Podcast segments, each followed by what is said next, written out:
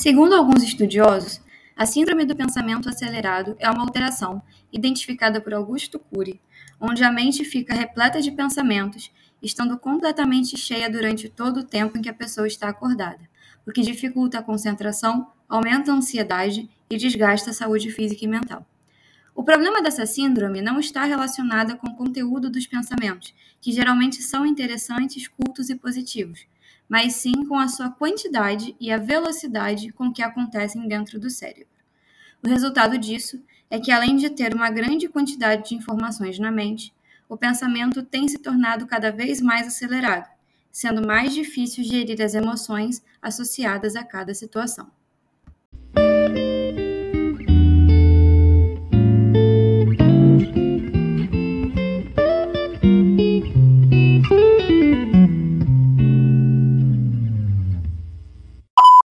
Um aviso importante. Durante esse episódio, você provavelmente vai ouvir algumas interferências na minha fala. Isso porque eu estou gravando direto no computador e sem o microfone do meu fone de ouvido, que eu fiz a proeza de esquecer em Niterói. E eu estou aqui no interior do Rio de Janeiro. Mas eu acredito que não seja nada que vá comprometer a qualidade do episódio, tá bom? Eu só estou falando porque provavelmente você vai perceber e é importante justificar. E então é isso. Bom episódio. Oi, gente, tudo bem com vocês? Sejam bem-vindos ao Alegrias do Recomeço, um podcast de fé e coragem em meio ao caos cotidiano. E depois de muito tempo, tem mais de um mês, eu acho, eu acho que o último episódio foi no dia 17 de março. Estou de volta ao podcast. e se você não me conhece, muito prazer. Meu nome é Carla Machado e eu sou a voz por trás desse desse ambiente, desta sala. Seja muito bem-vindo, fique à vontade, pode se sentar, tomar um café. E assim, gente, eu sumi, fato. Aconteceram muitas coisas na minha vida é, desde o último episódio. Muita terapia, fato. Inclusive, eu já começo esse episódio falando: façam terapia. É, é, um, é um disclaimer que eu não coloquei nos outros episódios dessa temporada, mas é muito importante que por mais que a gente fale sobre as nossas, nossas questões com ansiedade, que a gente tenha uma compreensão espiritual acerca da ansiedade, por mais que a gente tente trabalhar né, a partir dessas duas vertentes, é muito importante que a gente tenha entendimento da importância de se fazer terapia. Acho que em 17 de março eu tava, que eu acho que é a data do último episódio, eu com certeza estava bem pior, bem pior mesmo do que eu estou hoje. E claro que o mérito não é só da terapia, existem muitas coisas por trás disso, mas é muito importante que a gente tenha um acompanhamento médico. Então, se você acha que o seu caso precisa de terapia, faça terapia. E aí, assim, gente, aconteceu muita coisa na minha vida. Eu vou contar em alguns episódios todos os últimos acontecimentos que me tiraram do eixo pelo menos umas 30 vezes. Eu acho que Danilo, meu marido, é, vai assinar embaixo, porque o que eu mais fiz nesse último, nesses últimos dias foi chorar. E eu, eu pensei muito se eu voltaria a fazer os episódios ou não durante esse tempo. Porque, enfim, além de tudo, é, todos os problemas e etc. É, também gente, eu tive o início do doutorado, minhas aulas, eu tenho que ter uma dedicação um pouco um pouco não, né? Eu tenho que ter uma dedicação muito grande ao doutorado. Então, é, comecei a ver tudo se acumular e, evidentemente, comecei a ficar um pouco ansiosa. Mas quando vieram os problemas de fato, aí eu acho que todas essas questões se tornaram, assim, um grão de areia no meio do deserto do Saara. Mas eu vou contar tudo é, ao longo dos episódios, principalmente porque existem muitas situações que foram situações que me ajudaram a ver as, as coisas de uma outra forma. Sabe quando as, as situações saem do eixo e a gente acha que, nossa, acabou minha vida, ou nossa, não tenho mais perspectiva nenhuma, é, nossa, o que, que eu vou fazer a partir de agora se eu só tinha isso? Na verdade, eu passei por algumas situações desse, desse calibre e todas elas me ajudaram a pensar e a ver, ver tudo que estava acontecendo de entre aspas, ruim, na verdade, com uma outra, uma outra perspectiva que era uma perspectiva de Deus, assim. E eu também passei por crises de fé durante esse período, e eu também vou falar sobre isso, eu acho que logo depois de eu gravar esse episódio, eu vou gravar esse sobre crises na fé, porque eu acho que todo, toda, toda situação de problema que a gente tem, invariavelmente, nos leva a questionar muitas coisas, principalmente quando está tudo muito bem, você acha que, nossa, nada de ruim vai acontecer agora, e acontece algo de ruim agora, sabe?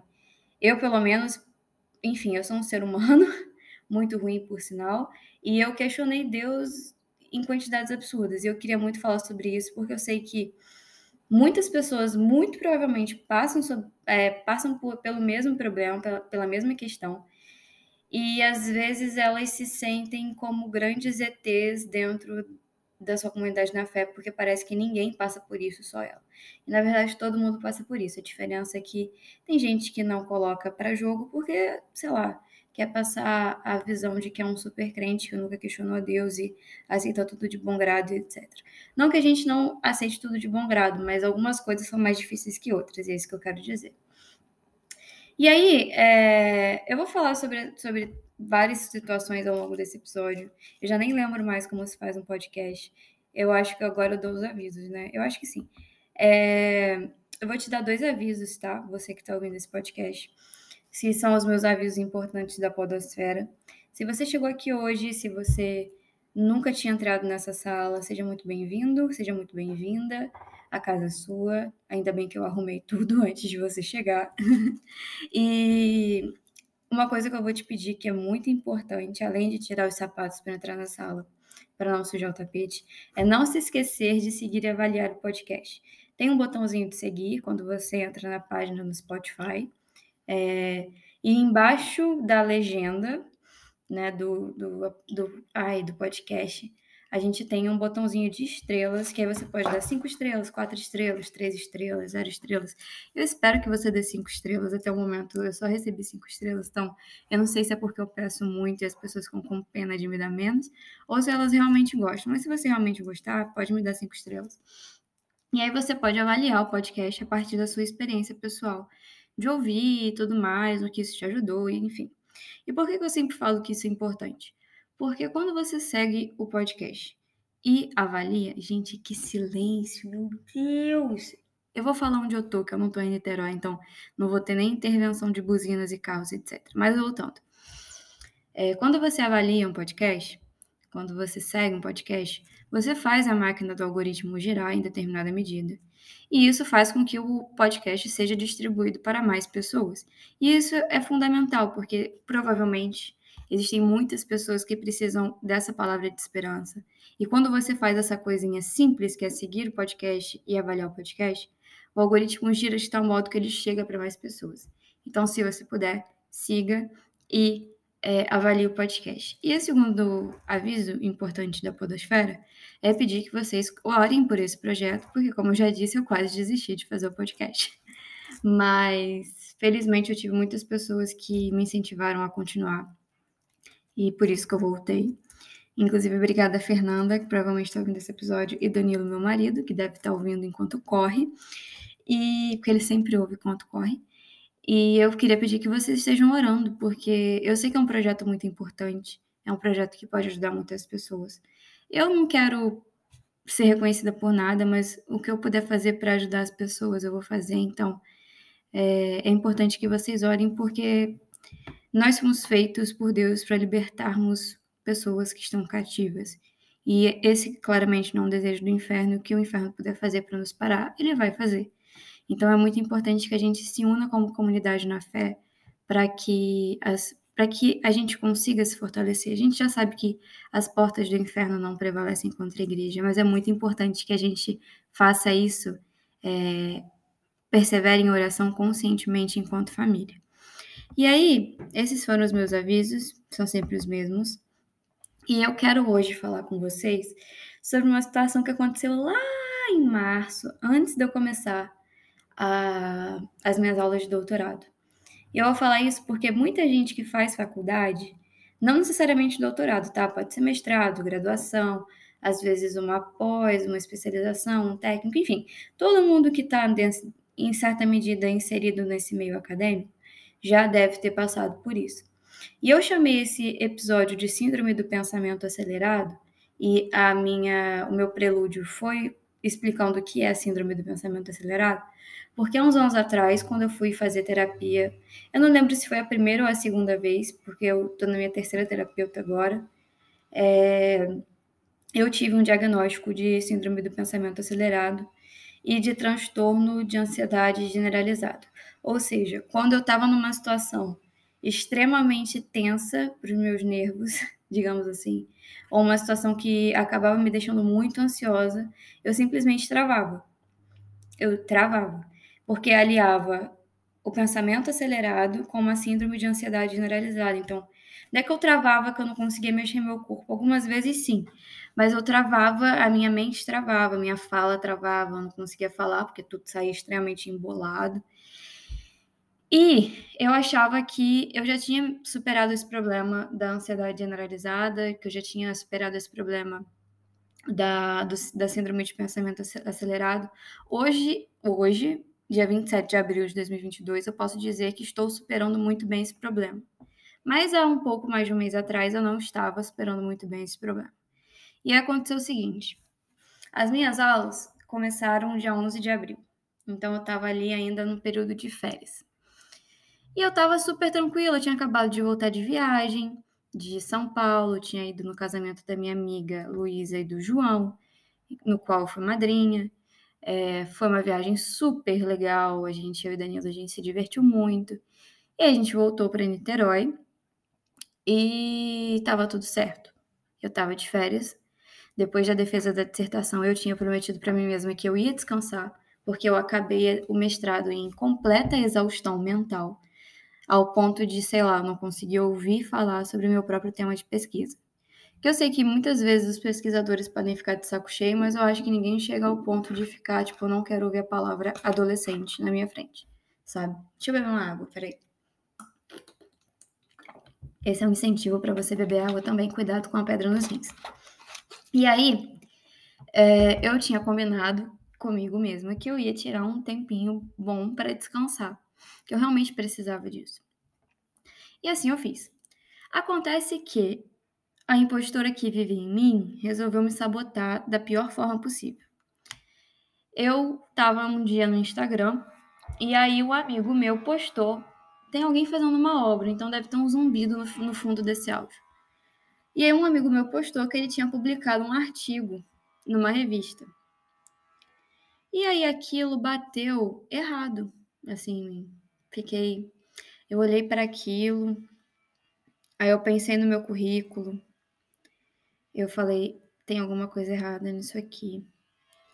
E aquilo, essa frase tem alguma coisa errada nisso aqui, não com relação ao meu amigo, eu tô falando com relação a mim. Começou a, tipo assim, virar um eco na minha cabeça. Tem alguma coisa errada aqui, tem alguma coisa errada aqui, tem alguma coisa errada aqui. E aquilo foi me trazendo um pouco de peso, assim, e foi uma coisa muito gradual o peso ele foi chegando de forma muito lenta e gradual, até o momento em que eu comecei a ficar extremamente ansiosa, com dor no peito, palpitação, falta de ar. Por quê? Meu amigo tinha publicado um artigo, mas isso não tinha nada a ver com ele.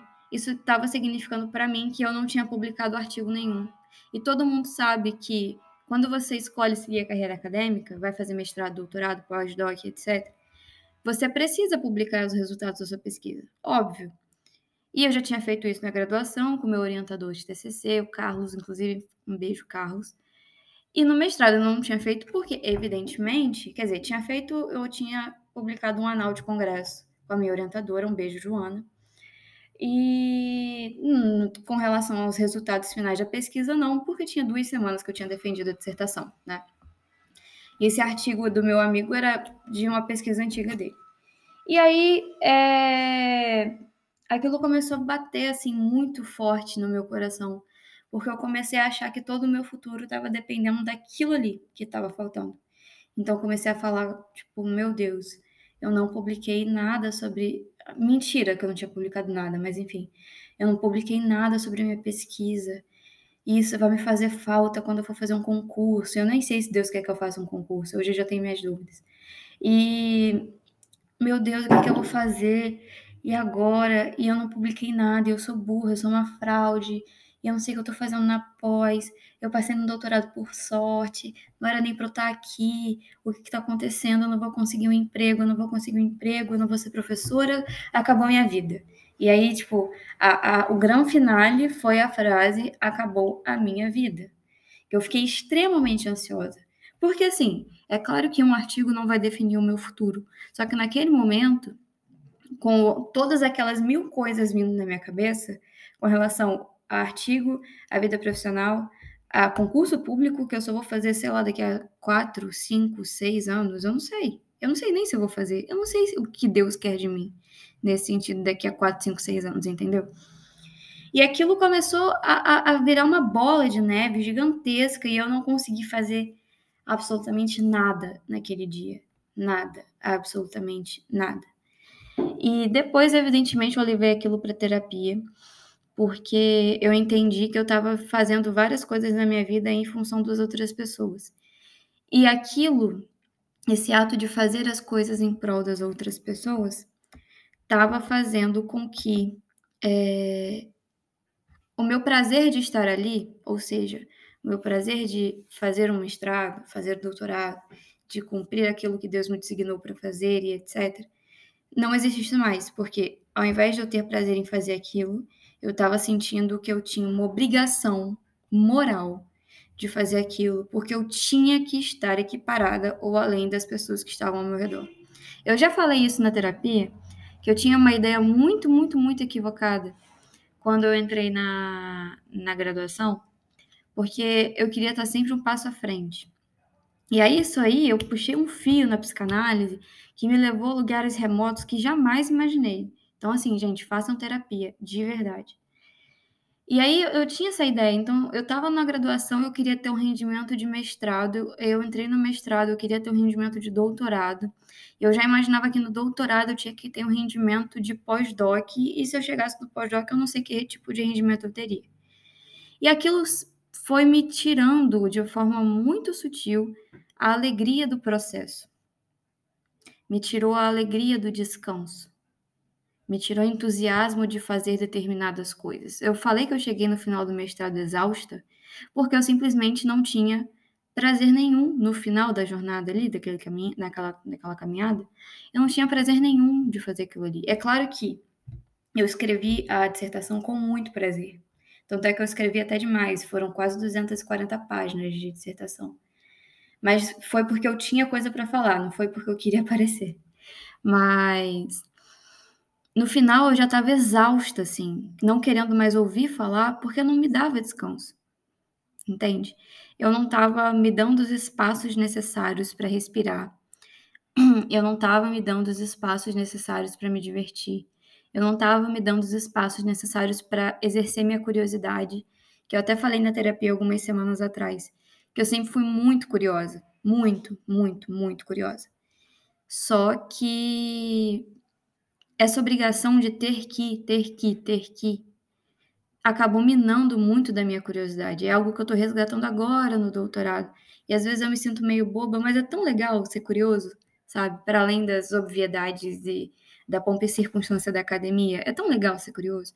E eu perdi muito tempo da minha vida querendo minar minha curiosidade porque eu achava que era infantilidade e que eu tinha que ser alguma coisa muito, muito rebuscada, muito refinada. E o que, eu quero falar sobre isso? Eu espero que esse seja um relato é, intencional para alguém que esteja ouvindo esse podcast.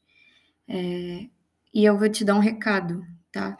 Que eu não sei quem é você, mas sei lá, veio aqui agora. Deus nos coloca em determinados lugares, como faculdades, pós-graduações, por motivos específicos. É certo que quem faz pós-graduação às vezes aspira é, na sua maioria, na maioria das vezes, aspira uma vida acadêmica sendo professor, etc. E tem um carro passando na rua, caminhão. Mas a gente não sabe quais são os planos. A gente sabe o que a gente tem que fazer agora. A gente não sabe o que a gente vai ter que fazer daqui a dois, três, quatro anos. E uma coisa que eu estou entendendo agora é que a gente não precisa perder a nossa essência, perder a nossa identidade, para ficar cabendo nessa, nesses nichos acadêmicos de seriedade e de ultra mega inteligências fora do normal e etc. a gente pode continuar sendo a gente, mesmo num ambiente que muitas vezes nos molda para sermos alguma coisa muito diferente do que a gente realmente é. Então, se você está nesse processo de faculdade, entenda que quando você tem uma identidade firmada em Deus, ou seja, quando você sabe quem você é, você consegue caminhar, fazer esse trajeto com muito mais leveza. Eu penei muito, porque em boa parte do processo eu não estava certa de quem eu era em Deus. Então eu queria agradar muito as pessoas. Eu não queria só fazer aquilo ali e saber que ter a alegria de saber que errando ou acertando era o que Deus queria que eu fizesse. Não, eu só queria acertar e eu queria que as pessoas é, me reconhecessem pelos meus acertos. Só que quando a gente tem a nossa identidade firmada em Deus, independente dos nossos erros, das nossas falhas, é, de uma nota baixa, o que quer que seja, a gente consegue ter mais leveza no processo. Porque a gente entende que existe um propósito para a gente estar tá ali que é muito maior do que aquilo que a gente sonha para a gente. Hoje eu tenho essa consciência e eu consigo ficar tranquila, mas alguns meses atrás, falar isso me traria muito desconforto e muita angústia. Mas é uma coisa que a gente tem que trabalhar no nosso coração, principalmente por sermos cristãos. Entender que a nossa identidade é muito mais importante, o nosso reconhecimento de Deus a nosso respeito é muito mais importante do que o reconhecimento das pessoas a nosso respeito. Porque o que as pessoas pensam sobre nós pode mudar. Hoje uma pessoa pode estar adorando o que você faz e amanhã ela pode estar falando de você pelas costas ou não gostando tanto assim do seu trabalho. Mas aquilo que Deus pensa a nosso respeito não muda. E é isso que a gente precisa se ater, tá? É isso que a gente precisa se ater. Para de achar que você tem que agradar professores e coisas assim, porque você não tem que agradar. Claro, você tem que ser cordial, evidentemente, mas não fazer disso um Deus, não fazer disso um ídolo. Porque quando se torna um Deus um ídolo, isso é idolatria e isso é pecado. E aí, qual é a questão dessa história gigantesca da minha síndrome de pensamento acelerado? Nossa, às vezes eu fico com dificuldade de falar algumas palavras rápidas. Mas qual é a questão dessa história? Qual é a moral e tudo mais? A grande questão, quando eu falo da síndrome do pensamento acelerado hoje, é que muitas vezes a gente sofre com angústia e sofre com ansiedade. Eu falo angústia porque eu já estou meio que trabalhando conceitos nativos da psicanálise por estar quase um ano em terapia com em psicanálise.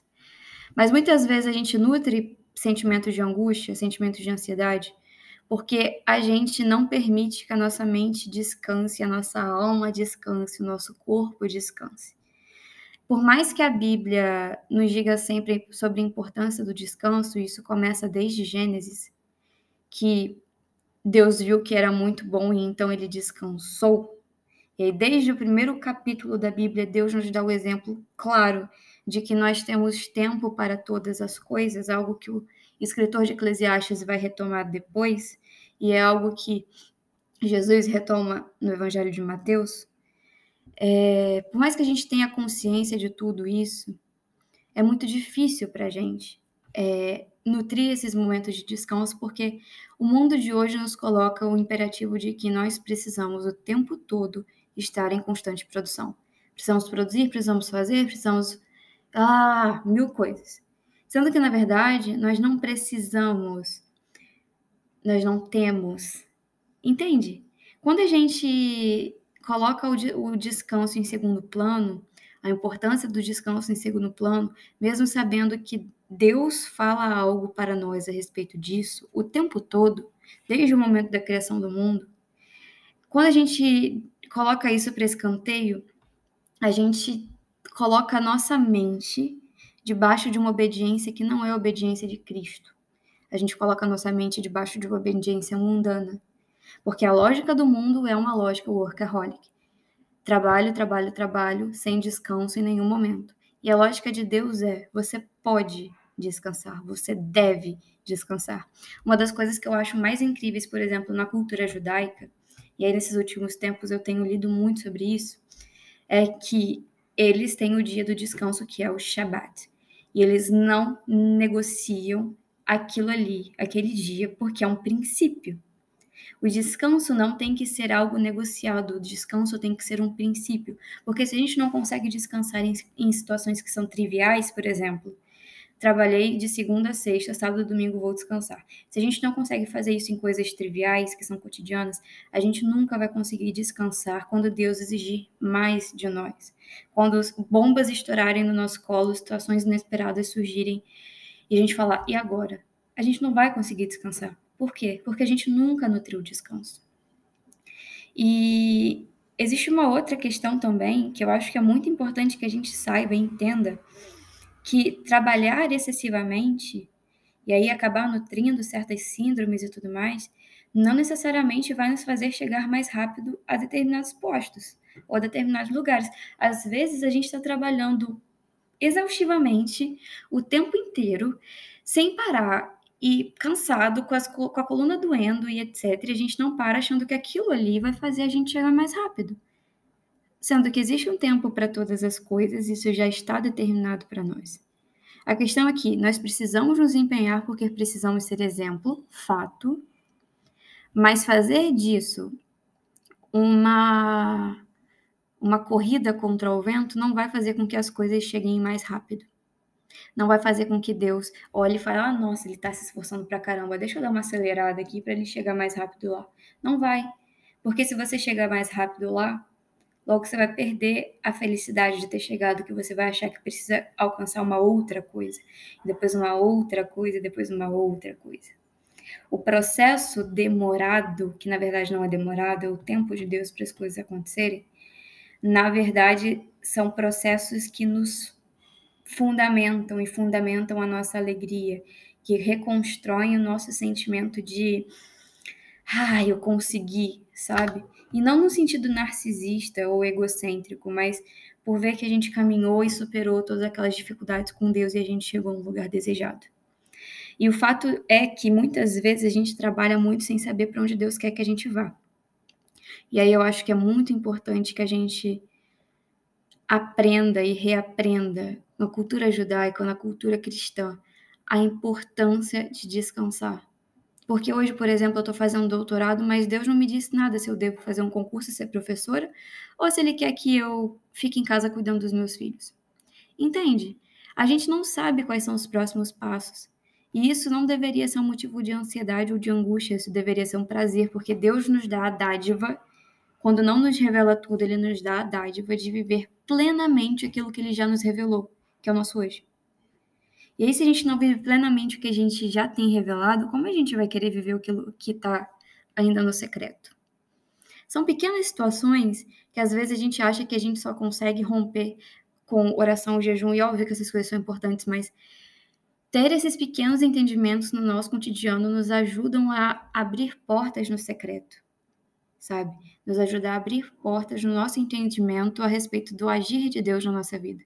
É muito importante que a gente nutra essa alegria por aquilo que Deus já nos revelou, que às vezes é muito simples, é muito ordinário, sim, para que nós possamos ter as chaves para acessar aquilo que, que nós precisamos acessar no nosso secreto. E porque quando a gente entende que o tempo existe e é Deus quem rege o tempo, quando a gente entende isso de fato, a gente consegue olhar a vida com uma outra lente com outros olhos, que não é uma, não são olhos que são passam rápido, depressa demais, não são olhos que nos colocam angústias em cima da uma angústia em cima da outra, não são olhos que olham para o mundo e acham que aquele é um padrão de vida adequado para nós, mas são olhos que conseguem chegar para além daquilo que é que a gente vive, para além dos problemas, para além das situações inesperadas, para além. Porque tudo que acontece na nossa vida, por mais inesperado que seja, faz parte de um processo. E é importante que a gente entenda isso, para que a gente consiga, de uma forma plena e satisfatória, chegar ao lugar que Deus quer que a gente chegue.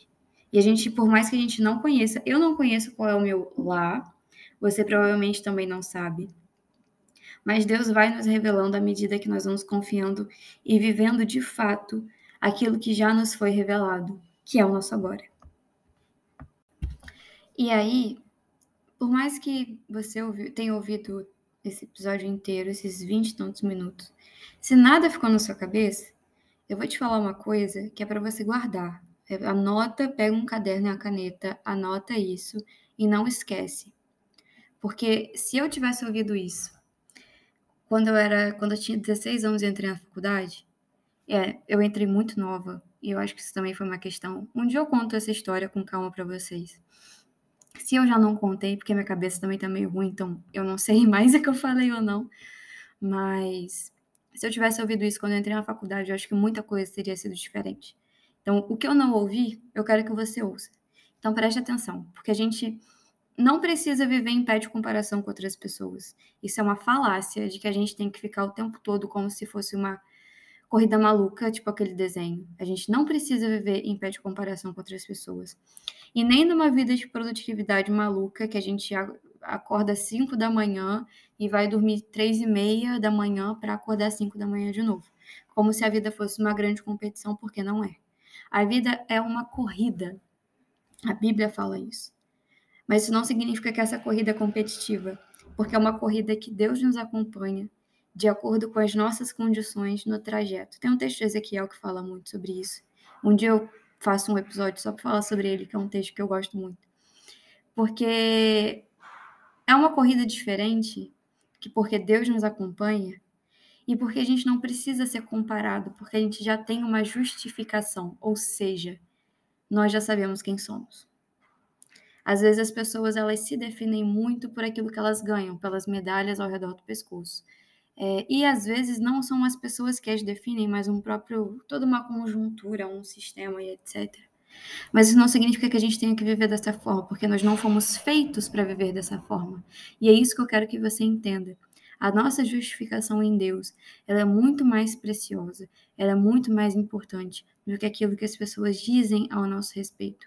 E eu espero de coração, assim, do fundo, do fundo, do fundo do meu coração, que você guarde isso com você e reflita nisso ao longo desses dias, no seu, na sua ida para a faculdade, durante as suas aulas ou durante o seu devocional.